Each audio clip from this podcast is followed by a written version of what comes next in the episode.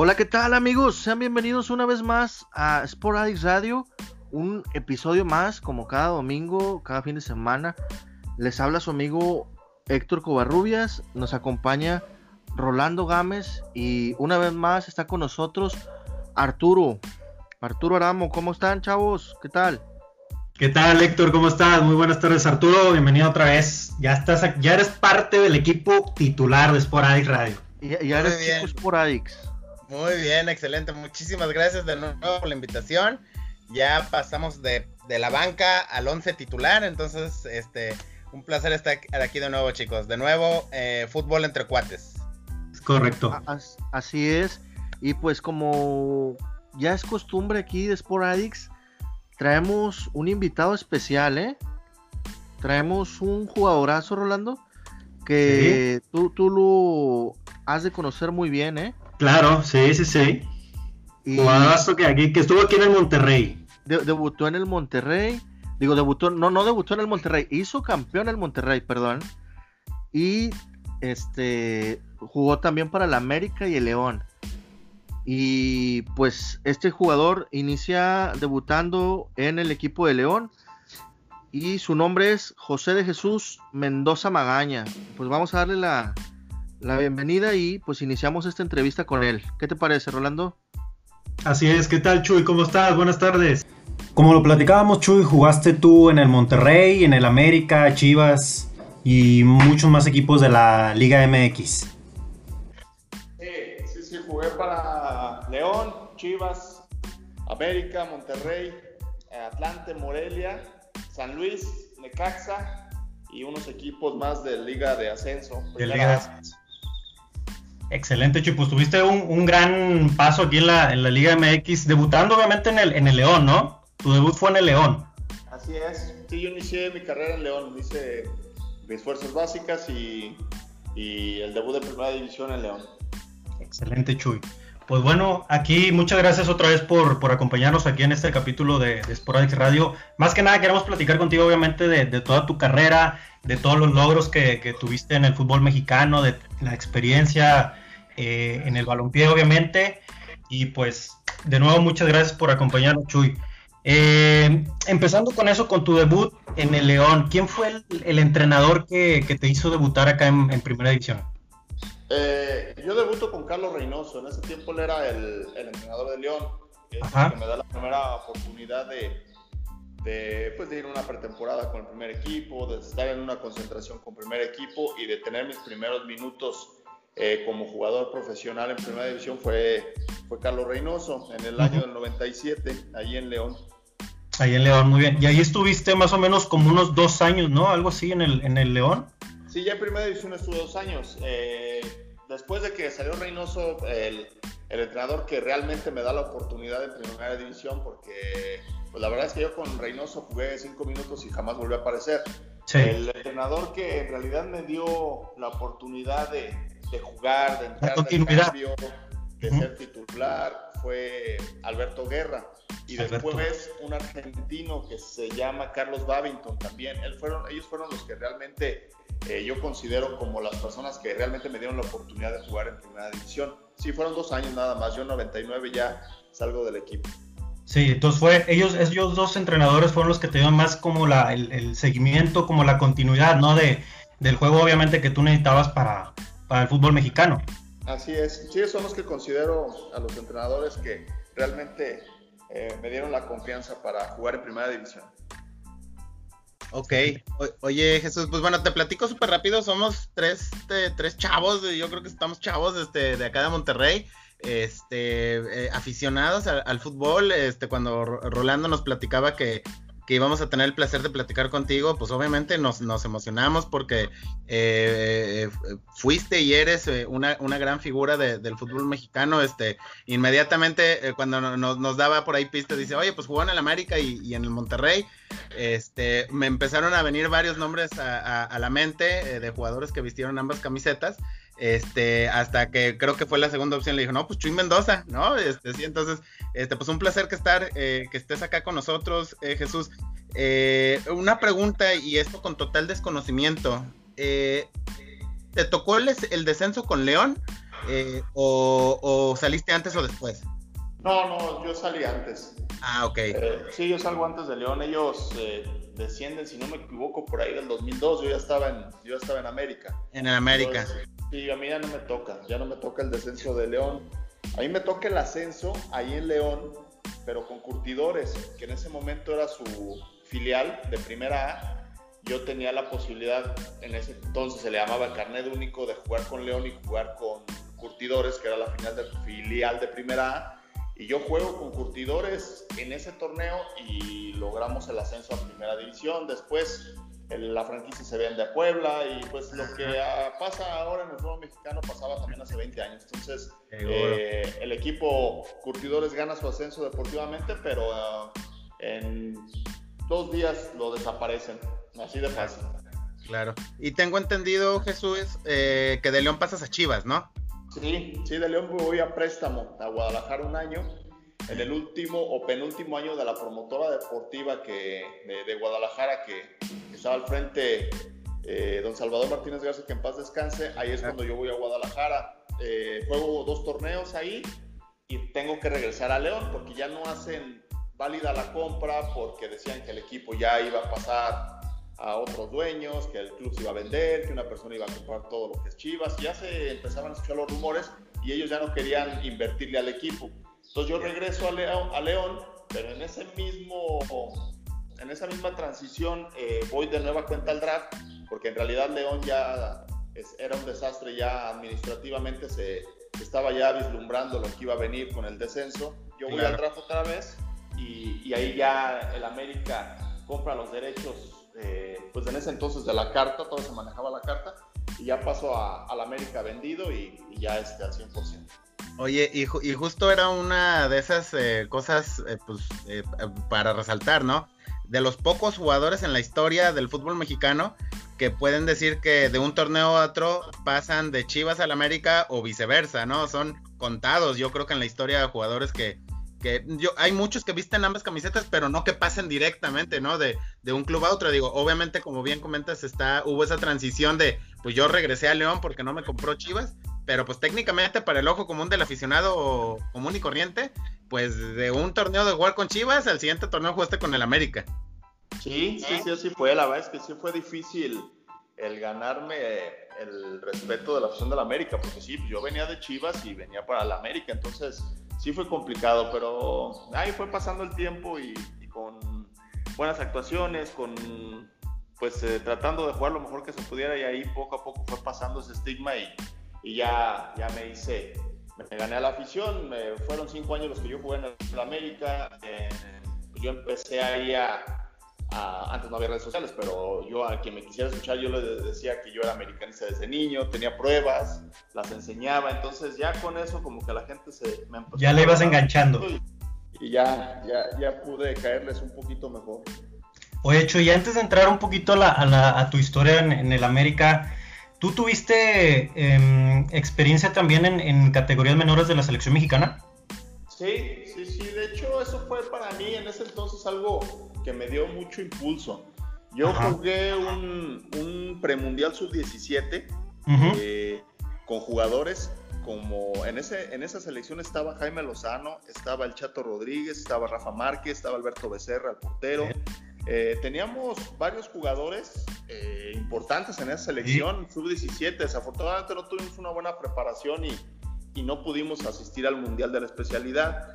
Eh, siguió el proceso y jugamos un premundial sub-20, ahí sí calificamos, fuimos al mundial sub-20 en Nigeria, también fue Rafa Márquez, también fue el Chato Rodríguez, eh, fue Mascorro, fue eh, Alejandro Nava, fue Héctor Reynoso, teníamos un equipo, Gerardo Torrado, el Gonzo González, o sea, era también un muy buen equipo.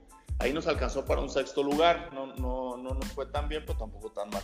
Eh, después jugué unos Juegos Panamericanos, sub-23. Sí. Eh, unos Juegos Panamericanos en la categoría sub-23 en Canadá. Ahí nos fue muy bien, fue, fue una medalla de oro. Medalla de oro. Y después, a la hora de, unos meses después que jugamos el Proolímpico, pues tuvimos la desgracia de no calificar otra vez. En penales nos echó fuera Honduras y quedamos fuera de los Juegos Olímpicos de Atenas 2000. Ok, ok. Pero bueno, como quiera habían logrado la medalla de oro, como dices tú, en los Juegos Panamericanos, ¿no? Allá en Canadá. Sí, sí, sí, la verdad es que tuvimos un muy buen torneo. Ahí en Canadá fue un muy buen torneo. Eh, había eh, selecciones como Colombia, Uruguay, que eran más o menos competitivas, obviamente todas las de CONCACAF. Eh, fue un torneo quizá no el más competido porque no venía Argentina, no venía Brasil, no venían algunas selecciones importantes, pero bueno, nosotros hicimos nuestro trabajo y aunque puede parecer otra cosa, pero pues no, ningún partido fue fácil. y, y, en ese entonces fue algo muy bueno para mí porque ahí a mí me va muy bien en el torneo y fue cuando yo paso, regreso a México, regresamos a México, sí. cuando yo paso a Guadalajara. Ah, muy bien, ok. Pero de igual manera también esa generación que dices era, era bastante interesante, ¿no? Con, con hombres como, como dices tú, Rafa Márquez, eh, Cheto Rodríguez, o sea, varios jugadores que después hicieron mucha historia acá en el fútbol mexicano. Sí, sí, sí, fíjate todas esas selecciones. Yo estuve, pues, como te decía, con Jaime Lozano, con Joaquín Beltrán, el Piti Altamirano, eh, Emilio Mora, Mario Méndez, Daniel Osorno, Gerardo Torrado, eh, Víctor Santibáñez, Álvaro Ortiz. Eh, o sea, la verdad es que teníamos, era una selección con mucha gente, que después fue importante para su equipo, que después jugó bastante tiempo en primera división, gente que fue campeona, que fue seleccionada nacional mayor. Entonces creo que por eso eh, siempre estuve yo en equipos juveniles competitivos porque sí se armaban buenas selecciones. Sí, Chu. Después de esta, esta experiencia que tuviste en las categorías menores de la selección, ya después viene lo de Chivas y tu traspaso y todo, y luego después recaes ahora sí en el América. Más o menos fue en la temporada en el 2000, 2001, ¿no? Más o menos, Chuy. Sí, 2000. En el 2000, eh, finales del 2000 es cuando yo llego a América. Eh, y te digo, ya, ya comprado, ya en venta definitiva. Y yo permanezco en América en el 2005. Eh, salimos campeones en 2002. En 2003 yo me voy a Rayados, seis meses, a préstamo. Y quedamos campeón en el torneo que voy. El Monterrey después de 17 años vuelve a quedar campeón con Pasarela. Regreso yo a América, se acaba el préstamo y a pesar de que yo tuve la oportunidad de quedarme en Rayados ya definitivamente, pues eh, eh, al final de cuentas los dueños de mis derechos era América y tuve que regresar al equipo, pero eh, regresé a América, volví a quedar campeón en el 2005 y ahí en dos, finales de 2005 es cuando yo salgo a, San Luis. ¿Tú, hubieras de América San Luis? Tú, te hubieras quedado acá enrayado, Chuy. Acá la con... la verdad que sí, ¿eh? La verdad es que, mira, no, no no puedo decir eh, otra cosa porque yo regreso a América y el América vuelve a quedar campeón, vuelvo a jugar Libertadores. Entonces, la verdad es que también fue muy bueno mi regreso a América. Para mí, o sea, fue una decisión que yo siento que tomé buena. Eh, pero los seis meses que estuve en Monterrey, yo estuve feliz de la vida. La verdad es que uno se encariña con la afición, se encariña con la, con la, organización, con todo lo que respalda a Rayados. Una organización muy grande, una, una em, empresa muy grande. Eh, el equipo le fue bien, pues la gente se te entrega. Eh, la verdad es que yo estuve muy, muy contento y, eh, en Monterrey y me hubiera encantado quedarme o regresar en, unos torneos después. Pero pues se queda la, experiencia, te digo que tuve tomé la decisión de regresarme a América y, pues el equipo queda, queda campeón otra vez en 2005. entonces, pues bueno, unas por otras. esa fue la, la historia en esos días. Digo, igual, Manuelito, tocamos un poquito más al tema de rayados, pero quiero dejar aquí la palabra a mi, a mi compañero Héctor, que te quiere preguntar. Oye, oye, Chuy, ¿y qué tal tu experiencia eh, con el equipo de América en la Copa Libertadores? ¿Cómo, ¿Cómo viviste esa experiencia, el vivir un torneo de, pues, de tal grado como lo es la Copa Libertadores? Pues mira, la verdad es que era muy desgastante era muy desgastante los viajes, estar eh, yendo tan lejos. Eh, obviamente yo hablo uno como viejito, ¿ah? pero en ese entonces pues, todavía no había tantos vuelos, no había tantas opciones para viajar a Sudamérica. Entonces, eran, era, si nosotros íbamos a Argentina, teníamos que ir a Chile, dormir en Chile, al día siguiente ir a Argentina. Si teníamos que ir a Colombia, teníamos que viajar a Panamá y luego eh, ir a Perú y luego, o sea, eh, eh, era complicado encontrar vuelos que se acomodaran a las necesidades del calendario de Libertadores y de la Liga. Sí. Entonces eran unos, unos traslados y unas este, jornadas, la verdad, la verdad, bien, bien, este, bien difíciles para nosotros. Eso en el, en el tema de la logística nosotros íbamos, jugábamos, rezamos fin de semana y entre semana íbamos otra vez. O sea, eran juegos, viajes, juegos, viajes, concentración todo el tiempo y sí, sí se desgasta uno físicamente y mentalmente. En el tema deportivo, obviamente, el vivir una experiencia como la Copa Libertadores, pues te enriquece, te hace mejor jugador necesariamente, porque te obliga a cuidarte más, te obliga a entrenar mejor, obliga a comer mejor, a descansar, a estar concentrado 100% en el entrenamiento y en los partidos, porque no hay de otra. Es entrenas un rato, descansas, juegas al día siguiente, comes, te vuelves a concentrar. Entonces, la verdad es que eso te mete de lleno en tu profesión, en tu carrera. Y en el tema del nivel, pues, eh, si bien nos topamos con equipos pues que en realidad no representaban ninguna dificultad eh, tan eh, diferente a lo que nos encontrábamos en la Liga MX, pues sí, el ir a meterse a la cancha de River, el ir a meterse a, La Paz a jugar en la altura, el ir a, jugar contra los brasileños, eh, el ir a Argentina a, cualquier cancha con la pasión con la que se vive allá los partidos y más en Libertadores, pues todo eso queda como una bonita anécdota, como un bonito recuerdo. Y eh, desafortunadamente el América no pudo trascender, lo más que hicimos fue llegar a semifinales, pero creo que la experiencia fue buena, eh, hay muchos factores que cuentan. Eh, los arbitrajes eran terribles. Me acuerdo cuando ya se llegaban eh, las rondas definitivas, los arbitrajes sí, sí pesaban, las, las camisas, las camisetas de Sudamérica pesaban ya las más, las más representativas. Pero bueno, creo que fue una muy buena experiencia y, desafortunadamente hoy ya no vemos eso, pero ojalá que en un futuro no muy, muy lejano lo volvamos a retomar. Esperemos que sí, la verdad. Porque es un torneo que sí, sí emociona mucho. sí, no, la verdad es que las finales de Cruz Azul, Chivas también cuando jugó la final, Tigres jugó también una final, eh, y los partidos eran emocionantes. Y las rondas definitivas, eh, donde eran de eliminación directa, como en todas las competencias, se ponían muy buenas, la verdad. La verdad que sí. Y el, y el equipo que el América que, que, estaba conformado en ese momento también era pues un, equipazo. Estaba Clever y todavía Cuauhtémoc Blanco, ¿no? Sí, eh, Cuauhtémoc, sí, sí, sí. No, no estoy seguro si Clever jugó Libertadores con nosotros, la verdad, porque creo que él, él llegó ya para finales del 2004 eh, y nosotros jugamos Libertadores en 2003 y en 2002, eh, pero Cuauhtémoc sí jugó la del 2003. Eh, Pavel Pardo. Davino, Pavel, Ricardo Rojas, eh, eh, jóvenes que venían saliendo en el 2002 como el Gringo Castro, como Salinas, eh, Memo Ochoa jugó, estoy seguro que jugó la de 2003, si, si, no me equivoco, creo que Memo llegó a jugar la de 2003 también.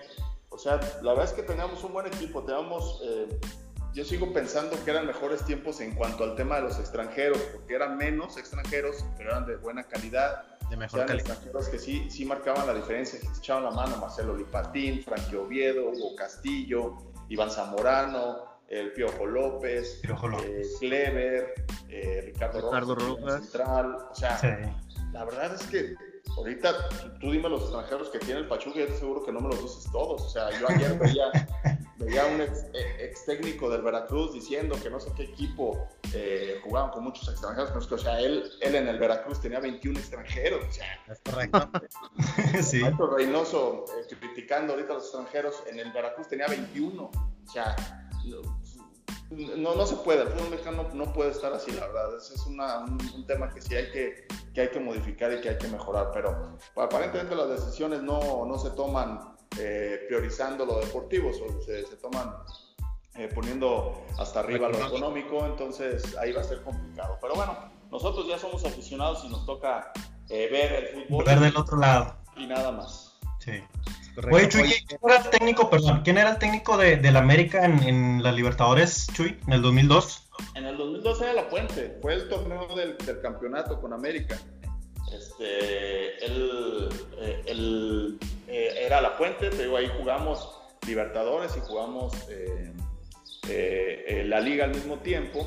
Tuvimos suerte de que, suerte y no, porque se nos hubiera empalmado, sabe qué hubiera, pasado. El formato de la Copa Libertadores, cuando era año de mundial, se paraba. en ese año, en 2002, fue el Mundial de Corea-Japón, entonces nosotros llegamos a semifinales, perdón, a, cuartos de final, y ahí paró la Libertadores. Entonces ya nos dejó jugar toda la liguilla aquí en México sin ningún problema. Y se reanudó hasta que regresamos de vacaciones. Entonces la verdad es que el equipo perdió, perdió ritmo y el, San Cayetano en semifinales nos deja fuera.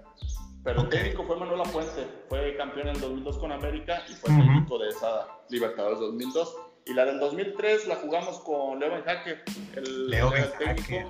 También tuvimos muy buena primera ronda del fútbol de la liga y muy buena primera ronda de Libertadores. Calificamos en primer lugar y en la liga calificamos a la liguilla en cuarto lugar. O sea, la verdad es que fue muy buen torneo. Sí, muy buen torneo. Yendo y viniendo, viajando, con mucho, mucho desgaste. Desafortunadamente no nos alcanzó más que para que en cuartos de final Toluca nos echó fuera en la liga y otra vez el San Cayetano, si no me equivoco, nos echó fuera en la Libertadores en la primera ronda. Entonces, pues ahí quedó una muy buena primera fase y una muy mala ya ronda de, eliminación directa. De eliminación.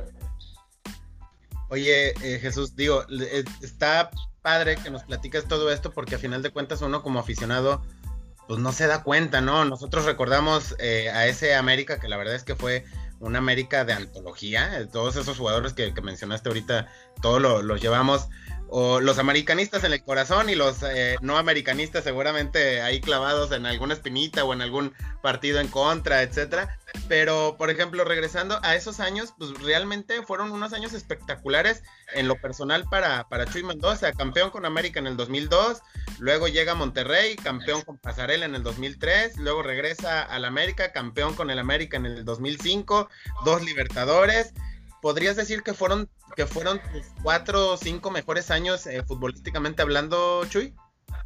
Sí, sin duda que sí, sin duda que sí, porque era el máximo nivel. O sea, ser campeón en la liga, jugar Libertadores, eh, lo estábamos haciendo bien y era el máximo nivel del, fútbol. Tuve varios eh, llamados a la selección, concentraciones, sobre todo para el 2002, eh, para ir al Mundial 2002. Afortunadamente no, no pude estar en la lista final, pero hasta para eso me alcanzó, hasta para buscarme, buscar en serio un lugar para ir al Mundial. Entonces sí, sin duda que sí, fueron muy, muy buenos tiempos. Después yo, yo salgo del América, voy a San Luis, eh, tuve un subcampeonato con San Luis, eh, juego en Morelia, en Atlante, la verdad no, no pasa mucho. Eh, llego a Necaxa, pero Necaxa ya jugando en primera A fue cuando desciende y nosotros volvemos a ascender. Entonces yo tomo un par de años otra vez ahí buenos jugando en la liga de ascenso, repito, no, no, no ni siquiera quiero eh, ni siquiera quiero comparar el, nivel del liga de ascenso con la segunda división porque es demasiado. Pero eh, como que retomo yo el, buen fútbol y tuve la oportunidad de regresar a jugar a primera división. Desafortunadamente eh, yo, me amarran ahí en Necaxa, ya no pude yo aceptar las propuestas que tenía, sobre todo de, de, de Puebla, que era el que quería llevarme otra vez a primera división. Pero digo, al final de cuentas son decisiones, eh, uno ya piensa en la familia, yo ya, tenía un hijo, eh, para mí era mucho más sencillo quedarme en, Aguascalientes que irme hasta Puebla, entonces, eh, bueno, son decisiones que uno toma ya también pensando en la familia. Pero, pero, pero bien, la verdad es que tuve momentos buenos, momentos malos, jugué en primera división, fui campeón, jugué en primera fui campeón también. Eh, la verdad es que no, no, me, no me arrepiento de nada, creo que fueron 15 años de jugar. La verdad, ahorita un jugador de fútbol, ya sea en primera división o en primera A, o alternando, que juegue 15 años, ya no lo ves mucho. ¿eh? La verdad es que está bien complicado el fútbol mexicano ahorita en este momento, el fútbol en general. Y el haber, el haber yo eh, jugado 15 años de manera profesional en primera división y, liga de ascenso, pues la verdad no lo veo, no lo veo nada mal. Sí, así es, Chuy. Y aparte de, digo, después de estos grandes resultados que tuviste en el América, que fuiste campeón con la Puente y tuviste esa experiencia en Libertadores, ahora sí ya llega tu etapa donde te cambias de, equipo de colores y te vas a sacar los Rayados del Monterrey. ¿Cómo surgió ese, ese cambio? ¿Te, contactaron? ¿Cómo, ¿Cómo, se dio esa transferencia acá al Monterrey? Eh, fíjate que yo pienso que fue algún arreglo que hicieron ahí entre directivas, porque eh, cuando yo voy a Monterrey viene Toño de Nigris al América. Eh, eh, lo recordamos que Antonio tuvo un torneo, un inicio de torneo muy malo con el América y surgió como que la opción para él de irse a jugar a Europa. No me acuerdo a qué equipo se fue, no sé si fue el, al Sport, al, que, al de Turquía. Entonces él se va a medio torneo. Pero yo creo que es fácil la negociación, la negociación como que un préstamo de intercambio, mándame a este, mándame a Chuy y yo te mando a Toño de Nigris. Y en su momento La Puente yo pienso que le gustaba el, la manera de jugar de Toño, de Nigris, y, por eso hizo el cambio. Eh, obviamente yo platiqué con Jorge Urdiales y con Luis Miguel Salvador, que eran entonces los directivos del América, perdón, del Monterrey. Hablé con el representante de defensa, ay, se me va su nombre, con eh, Ornelas. Sí, Ornelas, ajá. Sí, un, tipazo, ¿eh? un tipazo. La verdad es que eh, es una de las, de las, este, yo creo que de los motivos porque el Monterrey, es el equipo que es, es por estos directivos. La verdad es que González Ornelas era, a mí me trató muy bien y tengo muy buenos recuerdos de, Monterrey. Y pues yo llego allá, eh, llego a finales de diciembre para iniciar el torneo en enero, un frillazo, era algo nuevo para mí. Eh, en los climas tan extremos, pero la verdad es que yo me adapté muy rápido a la ciudad, me adapté, me adapté rápido al equipo. Eh, desafortunadamente tuve una lesión en un, en un, en un aductor que no me dejó eh, jugar en ese tiempo como yo hubiera querido, pero después trajeron, me acuerdo que trajeron a un fisioterapeuta de Argentina, buenísimo, buenísimo, buenísimo, y él fue el que me sacó de esta lesión y, y regresé a jugar, y hice tres goles. Eh, yo a, Pasarela le servía tanto de volante como de delantero, me tenía muy buena voluntad Pasarela, eh, su auxiliar era Sabela, que después fue entrenador de la selección argentina, tenía un muy buen preparador físico, eh, la verdad es que yo la pasé muy bien, la verdad me, divertí mucho en Monterrey, disfruté mucho la ciudad, la gente, la afición, el estadio, la verdad es que todo, todo yo lo disfruté mucho en Monterrey, me, me quedé con las ganas de quedar más tiempo ya, la verdad. Sí, Chuy, la verdad que sí, fíjate que sí, sí te recordamos mucho y obviamente por el campeonato que, que, se nos dio y como dices tú, después de 17 años del segundo título del equipo que tú fuiste parte también y, quería preguntarte, eh, ¿cómo fue o cómo era haber trabajado con, con, Daniel Pasarela? ¿Cómo fue esa experiencia de Chuy Mendoza haber trabajado con Daniel Pasarela? No, lo mejor, o sea, obviamente uno sabe la historia de lo que te ibas a encontrar Sabía yo lo que era Pasarela, campeón del mundo, un tipo con una personalidad impresionante, que seguramente iba a exigir muchísimo los entrenamientos. Pero la verdad, eh, cuando llegas y conoces a la gente, pues ya, ya te das cuenta realmente de cómo es. O era, Daniel Pasarela era un, tipazo, ya.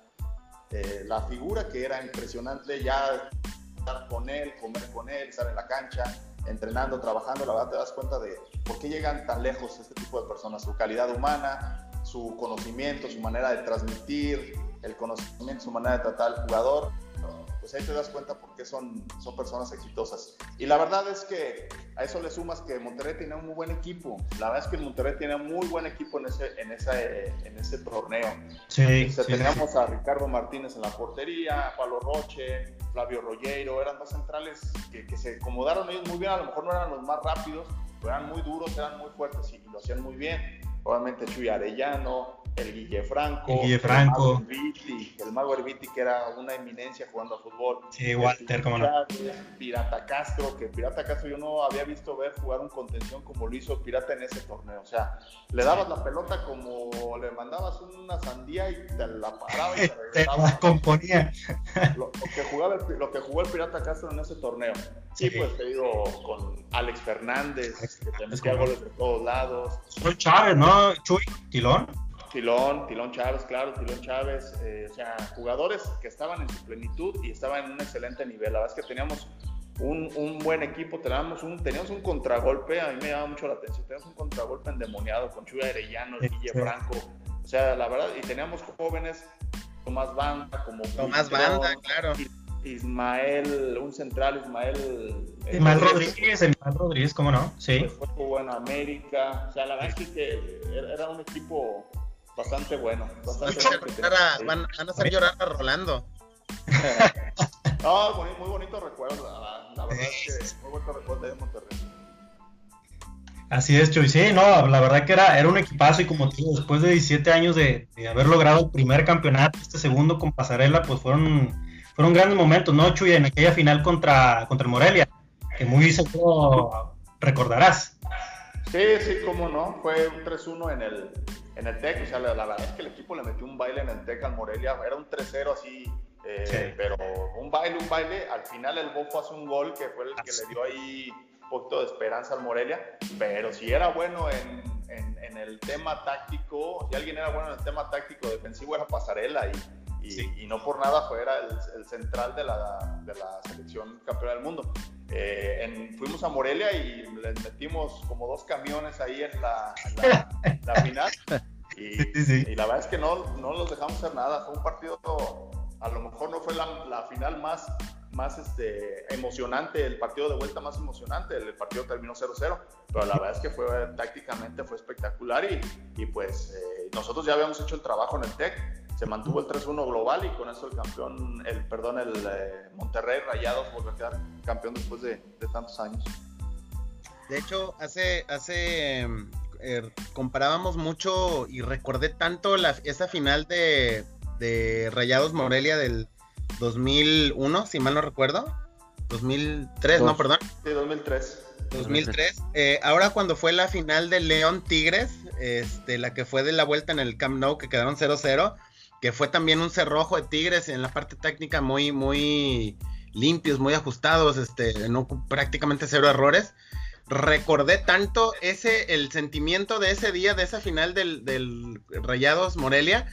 Este, la verdad es que técnicamente fue un juego perfecto. Obviamente, pues con, mucha llegada de parte de Morelia, este, con, con muchas, pues sí, emociones, pero en, nunca estuvo en juego el título de, del Club de Fútbol Monterrey en, esa ocasión y, y pues bueno, eh, aquí la ciudad se volvió loca, por supuesto. Sí, así fue, así fue. Sí, sí, creo que no fue emocionante, pero sí, como bien lo dices, nunca estuvo en riesgo el título en ningún momento del partido y tampoco los Tigres también que vinieron acá a León. Digo que vinieron acá a León porque yo vivo muy cerca de acá de León, Guanajuato. Y, y, este también hicieron un partido muy bueno, pues así se ganan, así se juegan las finales, así, hay que, así se ganan los campeonatos, también hay que ser inteligente. No, no porque tengas un equipo con los jugadores eh, para atacar y, hacer goles, bueno, pues también estás jugando un campeonato, estás jugando mucho y, y también la parte defensiva cuenta y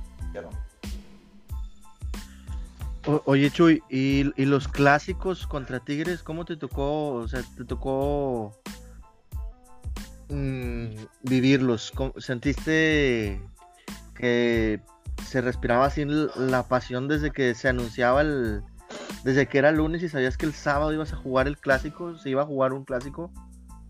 Sí, cómo no, la verdad es que la ciudad se vuelve loca. Ustedes saben bien ahí en Monterrey cómo se vive una semana de clásico. No hay de otra cosa de la que se hable ahí en Monterrey. A mí me llama mucho la atención eso. Que en todos lados te encuentras seguidores de, de América y de Guadalajara, en México, pero ahí en Monterrey no. Ahí en Monterrey te encontrabas aficionados de Rayados o de Tigres, y párale de contar y la verdad es que el clásico se, se, vivía muy intenso.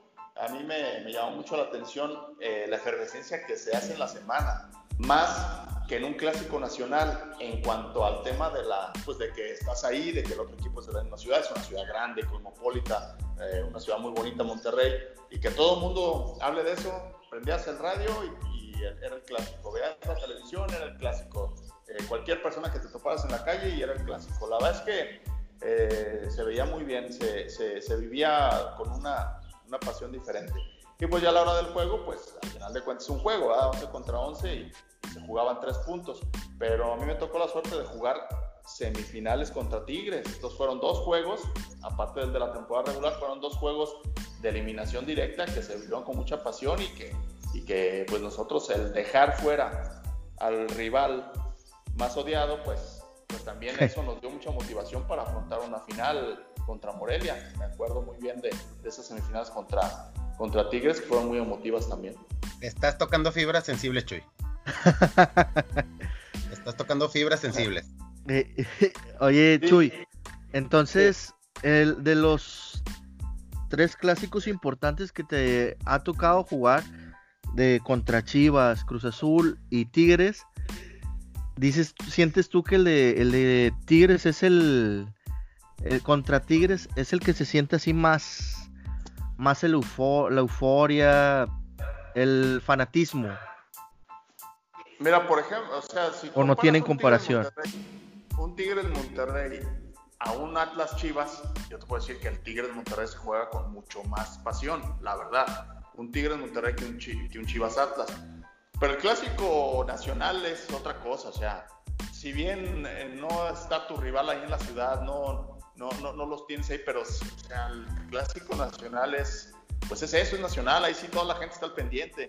La verdad, es que si el clásico regio, eh, uno que lo ve ya cuando lo ves adentro, pues sí, sí, sí, la verdad te vuelve loco la pasión con la que lo ve la gente, pero ya cuando lo ves de afuera, un Chivas Atlas, un Tigres Monterrey no se compara con un Guadalajara América. Entonces, eh, yo siempre he pensado que lo, lo, máximo que hay, el máximo juego es Chivas América, no hay, no hay, no hay más. Pero, pero los clásicos locales, eh, pues sí, Tigres Monterrey es, es, otra cosa. Por ejemplo, a mí me tocó jugar en primera a un Tampico Correcaminos. La gente de ahí se vuelve loca, se matan en las calles y, en la tribuna y se agarran a madrazo y todo. Eh, un León Celaya, un León Irapuato, por ejemplo, también en primera, también se volvían locos. Claro. Un, Celaya Salamanca, por ejemplo, también, o sea, por la cercanía, perdón, un Irapuato Salamanca, también por la cercanía, se volvía loca la gente. Entonces, eh, todos, creo que todos tienen su, su, ingrediente, pero pues obviamente el Chivas América, pues el Chivas América y, y, el Tigre de Monterrey se ve muy, muy, muy pasional, eh, pero de manera local. Pero sí, sí me, si tengo que escoger un clásico, pues no hay otro. Y bueno, y sí, no hay otro más que Chivas América. Y sí, América Cruz Azul son juegos muy emotivos. Todavía más para mí el América Pumas. El América Pumas es una rivalidad ahí local en la Ciudad de México. Para mí más importante que el América Cruz Azul. Pero te repito, no, no hay como el América Guadalajara. Y luego Chuy, bueno, ya, ya terminas siendo campeón con el Monterrey, con Pasarela, termina tu, tu, estadía ahí con los Rayados y luego después regresas al América, ¿no, Chuy? Otra vez. Sí. Una nueva etapa. Sí, regreso a América. Como te contaba hace rato, hubo la posibilidad de yo mantenerme en Monterrey. Porque te digo que yo tenía muy buena relación con el cuerpo técnico de Rayados y ellos querían que, me, que permaneciera en el equipo. Pero a mí me habla a los directivos de América, me dicen que quieren que vuelva eh, y pues la verdad yo también tenía muy buena relación con los directivos de América en ese entonces, que era Héctor González Iñárritu y, y este, Javier Pérez Toifer y, Alejandro Diario. Tenía muy buena relación con estos. A mí me hablan a mi, a mi teléfono y, oye, pues ya queremos que te regreses aquí, aquí es tu familia, tú eres de aquí, no, no, no, te vas a regresar, ya no te vas a mover. No, pues me regreso. Entonces ya tuve, tuve que tomar la decisión de, regresar, ya no hubo negociación con Rayados, pues nos quedamos acá. Eh, nos quedamos acá en América. Pero, pues bien, como te dije, como te dije, llegó Ben Hacker, tuve la oportunidad de jugar, él me consideró mucho, mucho, él me ponía a jugar mucho. Eh, de repente, si, si era de volante, de volante, si era de lateral, de lateral, pero él me tenía muy buena voluntad, Ben Hacker. Entonces jugué mucho, me tocó jugar mucho ese año, jugué a Libertadores, jugamos la Liga. Eh, después eh, regresó Carrillo al América y uh la América vuelve a quedar campeón. Pero sí. pero sí, son momentos muy bonitos. El haber estado en, esos equipos tan importantes del fútbol mexicano para mí es, eh, eh, son recuerdos muy, muy bonitos. Oye, Chuy, y, ahora que digo, tú que tienes mucha experiencia en lo que fue la Copa Libertadores, ¿cuál fue para Chuy Mendoza la cancha más pesada que, hayas jugado ahí en, en, esa Copa? En esa Copa, sí. híjole, yo pienso que cuando jugamos en La Paz, contra, contra, fue, no me acuerdo si, no, no fue de Strongest, era otro equipo, uno de azul. ¿Alianza? no, no era Alianza, era un equipo de un uniforme azul, azul cielo, el Bolívar, era el Bolívar. Ah, el Bolívar. Ese me costó a mí mucho trabajo, yo no sé si traía en la cabeza esa onda de los sudamericanos de que ir a jugar a La Paz es a la altura y todo, pero yo no, no, no, me podía ni mover, el estadio estaba lleno, la gente sí estaba muy metida con el equipo, rescatamos un 0-0 ahí con, con este, colgándonos de la, de la portería, pero a mí me costó mucho trabajo jugar ahí. Eh, pues ir a jugar a la cancha de River también es algo muy especial, aunque en el partido no, fue, no se jugaba tanto porque era un partido de, de, de fase de grupos donde ya estaba definido, entonces ya no, ya no se jugaba mayor cosa. Eh, me hubiera gustado ir a jugar en cancha de Boca, me hubiera gustado ir a jugar a, alguna cancha importante de Brasil. Ah, en Brasil nada me tocó jugar contra San Cayetano en, un, en un, lugar que se llama San, Cayetano, con una cancha muy chiquita que en realidad no, no, pesaba tanto. Pero no, hombre, o sea, cualquier cancha donde te pararas era difícil. Ir a jugar de visitante en esos climas tan difíciles, tan, tan, tan complicados, cuando los, los eh, equipos contrarios lo hacían bien difícil cuando llegabas al estadio, o sea, sí, sí se mm, eh, vivía de, diferente manera los previos a los partidos en Sudamérica, la verdad es que el camino del hotel al estadio... Eh, era muy hostil. Sí, era muy hostil. Sí, definitivamente. era, eran aficiones muy agresivas, o sea, las, las, eh, las, barras y todo eso que le llaman allá, sí, sí, sí se, se, hacían sentir. Entonces, en ese, en ese momento sí te, te eh, de alguna manera te asombraba un poquito, eh, sí te sorprendía un poquito todo cómo se vive el fútbol allá, pero bueno,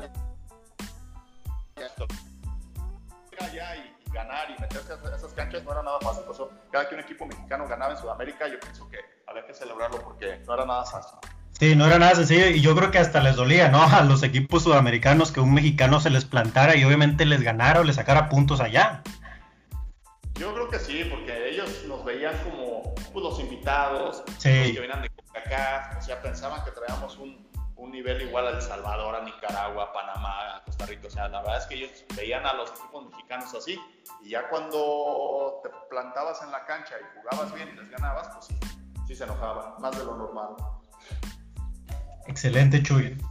Y acá, acá en el América contabas que, que, fuiste otra vez campeón, pero ahora fue de la mano de, de Mario Carrillo. Sí, sí, fue por Mario. Sí, la verdad es que uno de los Américas que mejor, mejor jugaban, Mario era muy bueno para sacarle lo mejor a los jugadores que tenía. Sí. Eh, eh, era bueno en eso y, y, se encontró un grupo de jugadores que le querían. Mario es un entrenador loco, así como lo ves en la televisión, así era. Era, muy, era muy especial, pero nosotros como lo conocíamos bien, ya sabíamos cómo era, entonces nosotros le sabíamos cómo llegarle, ya sabíamos cuándo había que saludarlo, ya sabíamos cuándo había que nipelarlo, ya cuándo había que hacerle caso, o sea, hacerle caso, o sea, ya, ya, lo, ya nos entendíamos muy bien y la verdad es que se reflejaba en la cancha. Obviamente Mario estaba, tenía muy contentos a Clever, al Piojo, a Cuauhtémoc, a Pavel, o sea, los pilares del equipo, la columna vertebral del equipo, los tenía, los, tenía muy, muy, muy bien, muy contentos.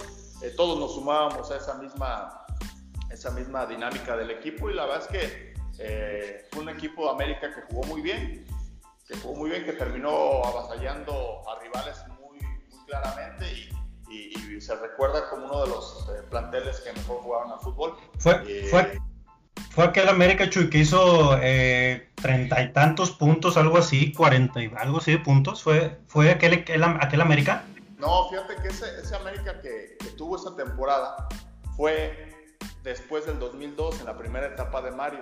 Ok. Eh, cuando el equipo queda campeón en el 2002, eh, el América hace una temporada siguiente espectacular, de eso así con 11 partidos ganados al hilo, no sé, hace una racha muy, muy, muy buena eh, pero el América eh, eh, pierde en semifinales contra Tigres.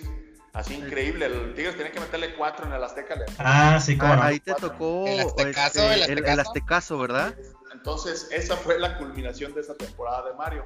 Fue la primera etapa cuando La Puente tuvo que ausentarse del equipo por enfermedad. Ya después regresó La Puente y, y, el América ahí tuvo algunos cambios, salió La Puente. Primero vino Ruggeri, y después ya regresaron a Mario Carrillo. Y Mario, si, no, si bien no tuvo una temporada espectacular de récords ni nada parecido, sí tuvo una temporada muy compacta con un equipo que jugaba muy bien y que al final, al final hizo lo que cuenta en los torneos, que es terminar jugando muy bien. A lo mejor no empezó bien, a lo mejor tuvo un pachecito a medio torneo, pero hizo lo que hacen los equipos campeones, terminar el torneo muy bien y eso fue lo que hizo la en ese 2005. Excelente, Chuy. Oye, este, yo a mí me gustaría felicitarte porque tienes una excelente memoria, Chuy. Este, tienes muy claritos eh, jugadores, eh, técnicos, digo, pues obviamente es parte de tu vida partidos, este, etapas, fechas. Eh, muchas, muchas felicidades y, gracias por, por, compartir con nosotros eh, esta, esta, importante parte de tu vida. Oye, eh, pues digo, platícanos un poquito para los que nos perdimos un poquito de ti este, después de, de tu retiro, digamos, de las canchas. ¿Qué hace, en la medida de lo que nos puedes platicar, este, qué hace Jesús Mendoza actualmente? Eh, eh, y si, hay algo que aprovechemos para poder hacer un poquito de promoción, pues venga. Eh, ¿A qué se dedica Jesús Mendoza en, la actualidad? No, muchas gracias. yo me retiré, me puse a estudiar el, curso de director técnico del ENDI, del Sistema de Capacitación de la Federación Mexicana de Fútbol. Lo terminé, tengo mi título. No con eso puedo yo decir que soy entrenador porque no lo soy. trabajé trabajé por ahí en un par de programas de gobierno, entrenando a, jóvenes y niños en algunas colonias, en algunos programas así como de asistencia social. Después me uní ahí con mi compadre Álvaro Ortiz en la Asociación de Futbolistas Profesionales como entrenador del equipo de jugadores sin contrato aquí en la ciudad de León, Guanajuato. Eh, puesto que tuve un año que tuve que dejar eh, hace un año y medio precisamente porque eh, me invitaron unos empresarios y amigos de aquí, de la ciudad donde yo soy originario, aquí en Lagos de Moreno, Jalisco, a sumarme al proyecto de un proyecto político. Ya. Entonces nos metimos ahí en la campaña, empezamos a, a trabajar en ese tema. Eh, en las elecciones pasadas, de hace año y medio más o menos, eh, pues nos, nos, fue muy bien. El, el grupo que yo estaba apoyando quedó como ganador y ahorita pues ya tenemos un año y medio trabajando ahí como servidor público aquí en mi municipio. Eh, tengo un año y medio ya como eh, encargado del deporte de aquí de mi municipio. Y, Excelente. Este, y, y, pues eso es lo que hacemos. Eh, la verdad es que también desafortunadamente ahorita por esta situación lo hemos dejado, pero tenemos muchos partidos de exhibición también con los veteranos, con los exjugadores del América, con las leyendas. Jugamos mucho por todos lados. La verdad es que eh, esa es una bendición. Yo siempre se los he dicho porque nos, eh, nos vamos, jugamos, eh, nos divertimos, eh, convivimos. Otra vez con los compañeros con los que compartimos vestidor en algún momento eh, y, pues nos distrae. La verdad es que tenemos muchos partidos de ese tipo, nos distrae y, nos, la, pasamos muy bien. Entonces, eso es más o menos lo que estamos haciendo ahorita. Eh, pues por ahí tenemos dos, o tres actividades que, que, supimos eh, llevar a través del tiempo en cuanto jugaba, cuando yo jugaba y, algunas inversiones que uno pudo hacer en, en, ese tiempo, que ahorita pues nos mantiene aquí, al menos para no pedirle prestado a nadie, es lo que yo les digo. Entonces, este, pues aquí me la llevo yo con calma y, y tratando Esa de hacer parte... lo más que se pueda en el tema político y, y pues tratando de, de, llevarla bien. Yo creo que esa parte es fundamental, Chuy. Eh, digo, no, no, creo que nos diste en, en, dos minutos, tres minutos una cátedra de cómo ser inteligente, ¿no? En cuanto uno es jugador, pues bueno, este, cuántas historias no hemos escuchado de jugadores que despilfarran, que, que se gastan todo su dinero, el poco mucho que se genera en, en, en los buenos años que uno tiene como futbolista y, después, pues bueno, se escuchan muchas historias, ¿no? Eh, un, un, gusto que puedas estar apoyando desde, desde la parte de liderando la parte política la parte de deporte. Yo siempre he pensado que ex deportistas, eh, y hablando de ex, pues bueno, la parte profesional, este, porque pues nunca dejas, de, seguramente debe estar a un, a un, nivel fue impresionante.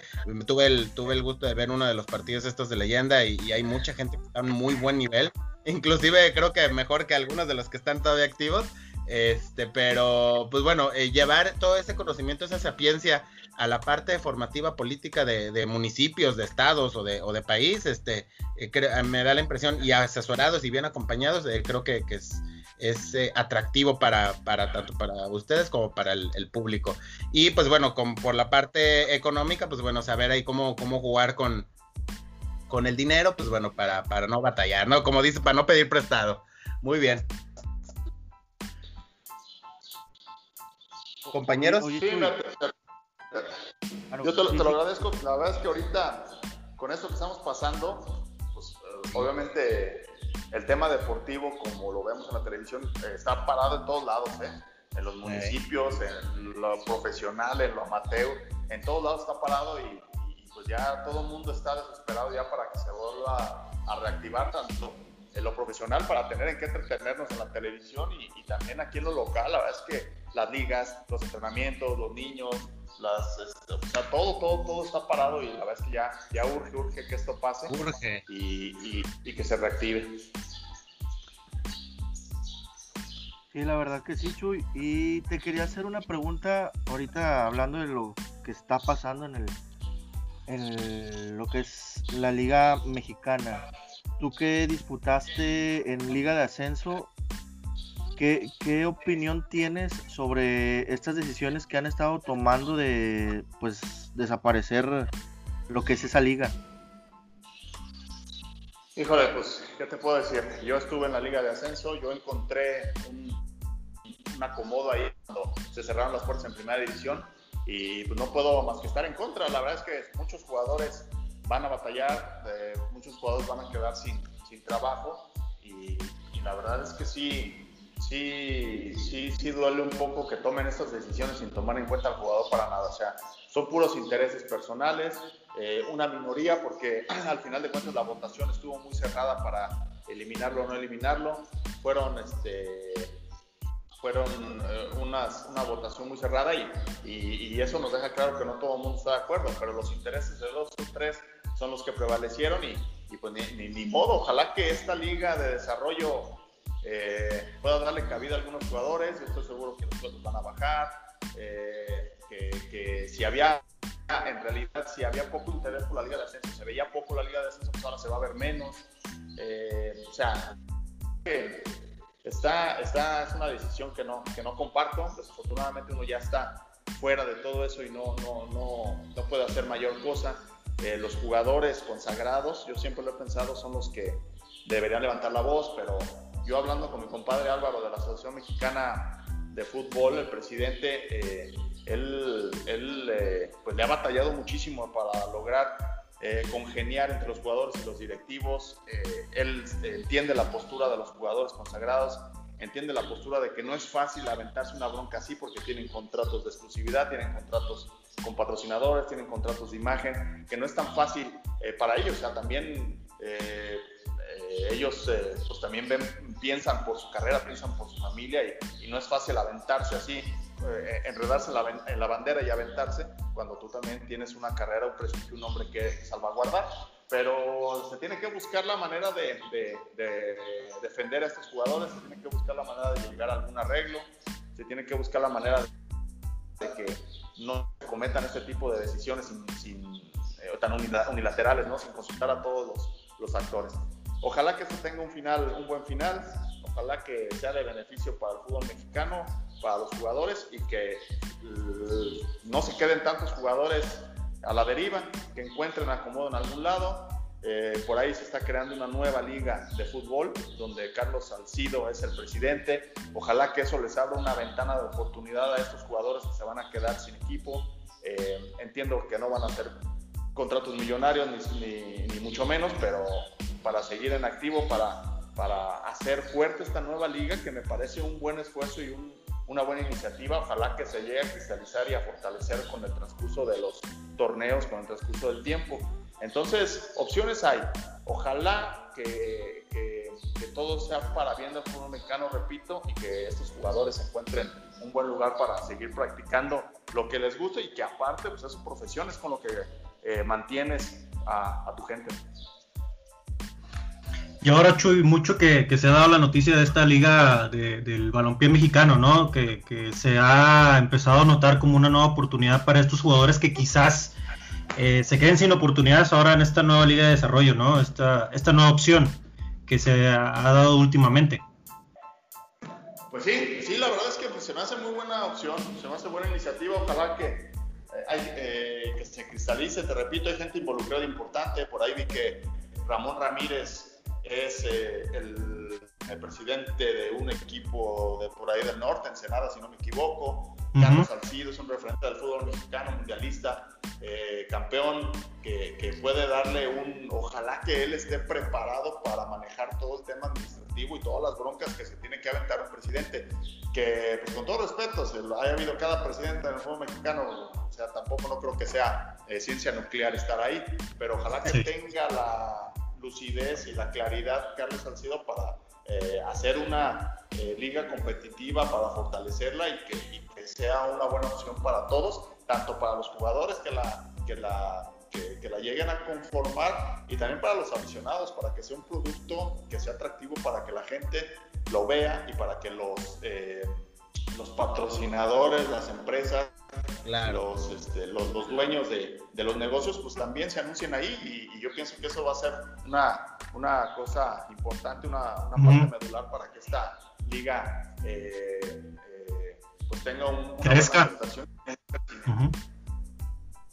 Sí, yo creo que a, final de cuentas, si justo lo, lo platicábamos eh, antes de, de, iniciar la llamada, de iniciar el, el, episodio, que si se hace bien las cosas, eh, bien comentaste que hay eh, exjugadores que están muy metidos con esto, que se asesoren bien, que estén bien acompañados de la, de la parte financiera, administrativa, contable, fiscal, todo para que se, la parte administrativa quede bien y que la parte deportiva sea atractiva y que lleguemos, eh, platicábamos, ¿no? Va a haber, creo que por ahí eh, quieren hacer equipos en ciudades o estados donde ahorita sería impensado que hubiera fútbol de primera división, Ensenada, Mazatlán, eh, creo que quieren regresar a Chiapas, este, por ciudades que a lo mejor ahorita se nos Colima, ¿no? Entonces, pues bueno, creemos que es, eh, eh, y estamos contigo en que puede ser, si se hace bien, una muy buena opción para lo público local de estas ciudades que, hoy por hoy no tienen fútbol de primera división y también para los amantes al fútbol, los que nos gusta, que no nos importaría ver 5, 6, 7 juegos diarios, poder tener esta opción de, tener más opciones para ver el fútbol mexicano, ¿no? No, y, ahorita como estamos, que queremos ver lo que sea, imagínate, repente el fútbol regresa con un montón de juegos, adelante. Exactamente. Oye, pues bueno, eh, Jesús, de mi parte, muchísimas gracias. Eh, fue muy, muy atractivo, muy cordial platicar contigo. Eh, un placer platicar con, con, una figura como tú. y pues bueno, de mi parte, nada más cerrar esta, esta parte de la entrevista mencionando que me estaba checando por ahí tu, tu perfil de, de Twitter. Patriota a morir, ¿verdad? Ah, eso es otra cosa que a mí me, gusta mucho el fútbol americano y sí, sí, soy aficionado a los Patriotas de Nueva Inglaterra. Eh, yo encontré en el fútbol americano como que algo que me distrajo mucho cuando yo me retiré, sobre todo. Sí, me gustaba verlo cuando jugaba y todo, pero en realidad no era un aficionado. Cuando yo me retiro, empiezo a verlo y la verdad es que ahí encontré como que una terapia para superar el retiro y pues ya es fecha que, que, me mantengo ahí de, aficionado recalcitrante. Me gusta mucho el fútbol americano. Muy bien. ¿Y cómo, cómo ves a tus Pats para el año que viene? No, soy, estoy con la misma expectativa de siempre. Si bien se fue el, coreback. Tom Brady. sí, que le dio todo lo que es los partidos, pero pues ya hay que darle paso a las nuevas generaciones. Y creo que se, se, armó un buen equipo, un buen aparato defensivo, un buen aparato ofensivo. Yo pienso que tenemos equipo para competir. Vamos a ver, a ver qué tal les va. Excelente, Chuy. Pues bueno, vamos a ver qué tal les va a los Patriotas. Yo quería preguntarte antes de, antes de irnos, antes de cerrar, ¿cuál es el ese gol que Chuy Mendoza recuerda mucho en el fútbol mexicano? ¿Algún gol que tengas en la memoria, algo que nunca tengas para el olvido, algún gol que, te haya marcado mucho a ti? Mira, el, eh, gol que yo hago con curtidores en primera, que es el que vale el campeonato de ese torneo, eh, contra Cruz Azul Hidalgo. Es la final del torneo. Después jugamos en la final de ascenso contra Yucatán. Pero en realidad la final de ascenso fue un 6-2, creo, global. O sea, el, el, juego bueno fue contra Cruz Azul, Hidalgo. 0-0 en Hidalgo y 2-2 en el, en el Estadio de León. Y nos fuimos a tiempo extra. En ese entonces estaba la modalidad del gol de oro. Entonces yo estaba en la cancha y a mí me toca la, la, fortuna de hacer el gol de oro porque el equipo es campeón. Idealmente es que le vale el ascenso al curtidores. Entonces yo ese gol lo recuerdo con mucho, con mucho cariño.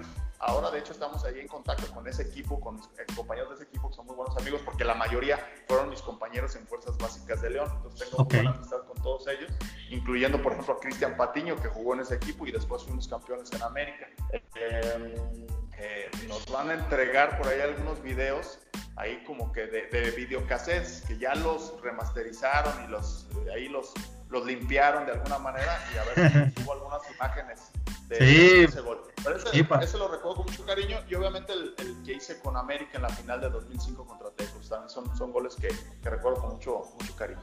Yo recuerdo uno mucho y acá cuando estabas en Rayados, si mal no recuerdo, era contra Morelia en el torneo regular. Creo que fue el primero que anotaste acá con, con el Monterrey. No sé si tú lo tengas ahí, por ahí en la memoria, a lo mejor te lo estoy, te estoy recordando ese gol. Pero fíjate, yo, me, yo, recuerdo mucho Creo que la, eh, pasé un, como un mes lastimado Sí. Hice tres goles. Uno creo que casi estoy seguro que fue contra Pachuca. Otro fue de penal contra Tecos. Y el otro no me acuerdo, a lo mejor es el que tú me dices. y de repente se, me va la memoria.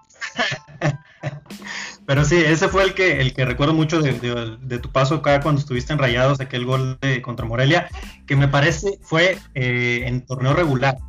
que creo, y hasta creo que fue el primero de los tres que anotaste aquí con, Rayados. Ese fue el, recuerdo. ¿Sabes qué hacer ahí con Rayados, más en el TEC? La, la, pasión con la que te celebran los goles y todo. o sea, yo jugando para otro equipo, el estadio del TEC de Monterrey era el estadio más ruidoso para mí. O sea, cuando se lo proponían, yo me acuerdo que una vez con América y nos ganaron, nos ganó Monterrey, entonces ya para acabar el partido, ya el partido prácticamente estaba definido, la gente empezó a cantar, empezó a hacer ruido, no se escuchaba nada. O sea, de ahí fue, fue el estadio que más me, sorprendió. Desafortunadamente, pues ya no existe el estadio de Monterrey, pero, pero, era un estadio también que tenía su historia. Y hace poquito me invitaron a Monterrey a un partido ahí de, como de, de, despedida de alguien, ¿no? creo que el del Viti, sí, del Viti. Ah, ya. En el nuevo, ya, en el, en el BBVA. Y, Ajá. espectacular. Y volver a ir a Monterrey, volver a ponerme la playa de Rayados y jugar en el Estadio Nuevo también, qué, qué bonito. La verdad es que cada que voy a Monterrey es una, es una alegría para mí. Sí, son, son grandes recuerdos, Chuy. Acá, pues obviamente te recordamos también mucho por aquel campeonato con, con Pasarela y, y, toda esa historia que, pues, que marcaron acá en, en la ciudad también.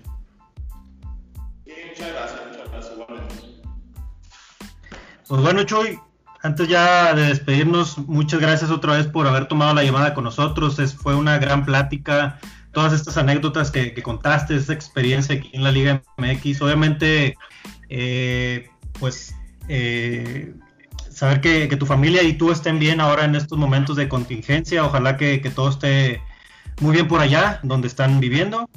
Y como quiera, de igual manera, muchas gracias y seguimos acá en contacto para, para cualquier cosa que se presente, Chuy.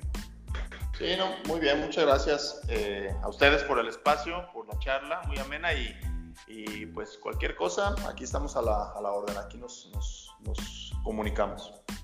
Excelente, Chuy, muchas gracias, que estés muy bien. Muchas gracias, Chuy. Buenas noches, hasta luego. Hasta luego. Hasta luego. Pues bueno, muchachos, aquí Chuy Mendoza con estas historias que nos cuenta de, de todo su paso por la Liga MX, el América, el Monterrey, Chivas, San Luis. La selección. ¿no? Sí, selección mexicana, obviamente. Yo creo que eh, esta visión del jugador que a veces al aficionado se nos olvida, por ejemplo, esta parte de, oye, pues yo, yo tomé la decisión de regresar a, a, la América cuando me pude haber quedado en el Monterrey. Eh, oye, pues porque, porque ya tenía familia, porque eh, tenía, digo, a final de cuentas creo que no es un secreto para nadie que eh, su corazón está con el, con el Club América, ¿no? oye, yo em, este paso de, curtidores, la compra del, o sea, son cosas que uno, ellos como jugadores viven, que el aficionado muchas veces ni nos damos cuenta o no nos interesa porque somos aficionados, pero que nos lo platique y que nos lo, nos lo exprese por este medio, pues se agradece muchísimo, ¿no?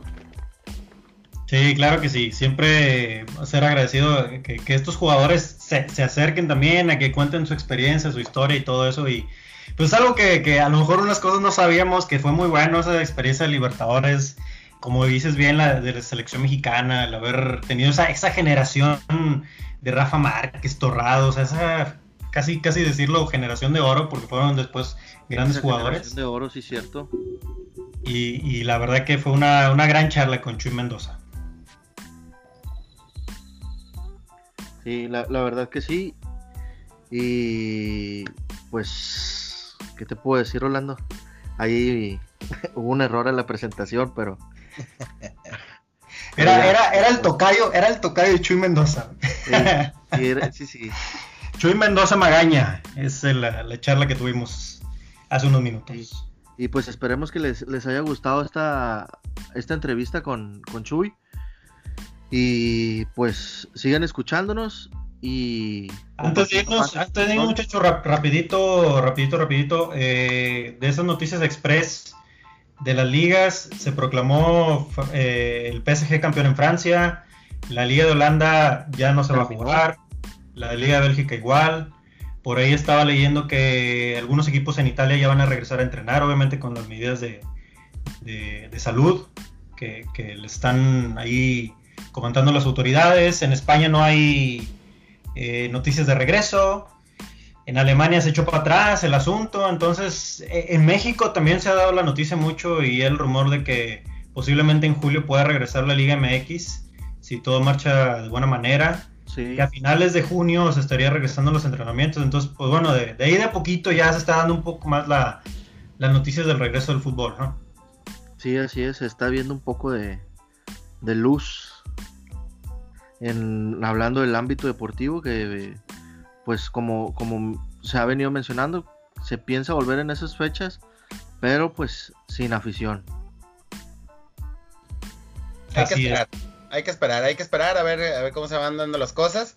Eh, Europa nos está dando un poquito el ejemplo en, en, diferentes aspectos, ligas que se cancelan, ligas que se cierran ya con campeón, eh, habrá que ver cómo adaptamos estas decisiones al, entorno del fútbol mexicano, porque pues, es diferente, es un sistema de competencias diferentes. En Europa no hay liguilla, en México sí. Eh, habrá que ver cómo, cómo nos vamos adaptando. Y, pues bueno, pues yo creo que como ya van tres semanas que lo decimos, yo creo que no, no será la excepción. Hay que ir viendo paso a pasito, día a día, semana a semana. Y sobre eso, pues bueno, que las noticias y que el fútbol que tanto amamos vaya regresando a su nueva normalidad, que seguramente va a ser diferente al menos al principio. Así es, es correcto. Y bueno, pues esperar como que era noticias. Y de igual manera, pues aquí como quiera nosotros seguimos en la plática para que nos sigan en, en redes sociales como Sporadix, también en las diversas plataformas que, estamos ahí en Spotify, en, Apple Podcast, en Google Podcast. Y también estrenando nuevo canal de YouTube, ¿eh, muchachos? para que nos sigan ahí visítenos, de, suscríbanse ahí al, canal. Para que, para que escuchen este, este podcast. Y que, les, lleguen la, que les lleguen las notificaciones, como dices, ¿no? Sí, activar esa, campanita. Y activar la campanita para que lleguen las notificaciones de todos los domingos en la noche, lunes en la mañana.